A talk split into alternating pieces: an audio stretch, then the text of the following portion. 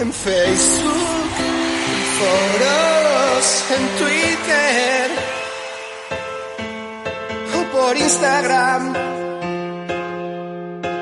Suelo hablar de aquello que no sé.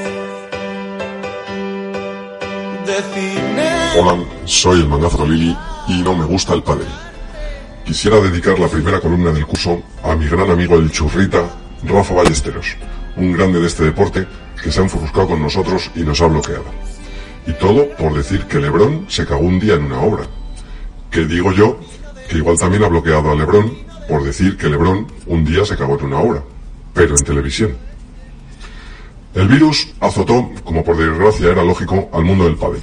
Valencia iba a ser a puerta abierta y acabó siendo a puerta abierta, pero no para el público en general, sino para los que ellos quisieron.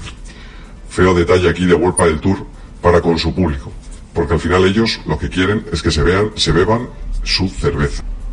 Lima, Martillo, Yanguas, el hijo de Julio Iglesias, son solo algunos de los chavales que no han podido jugar por baja médica.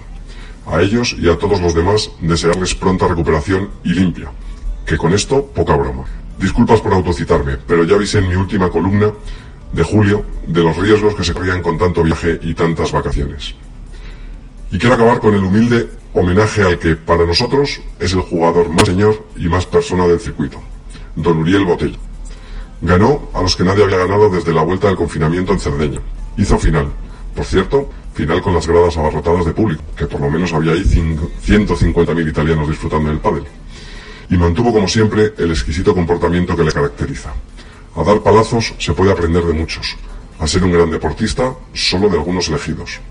Gracias, Uri, por tu pádel y sobre todo por tu ejemplo. Y permítanme un último consejo. Cuando no sepan de algo y quieran informarse, ni Wikipedia, ni Diccionarios Pasa, ni el Atlas Mundial de Larus, la cuenta de Twitter del gran Nacho Palencia, que de todo sabe y de nada entiende. Buenas noches.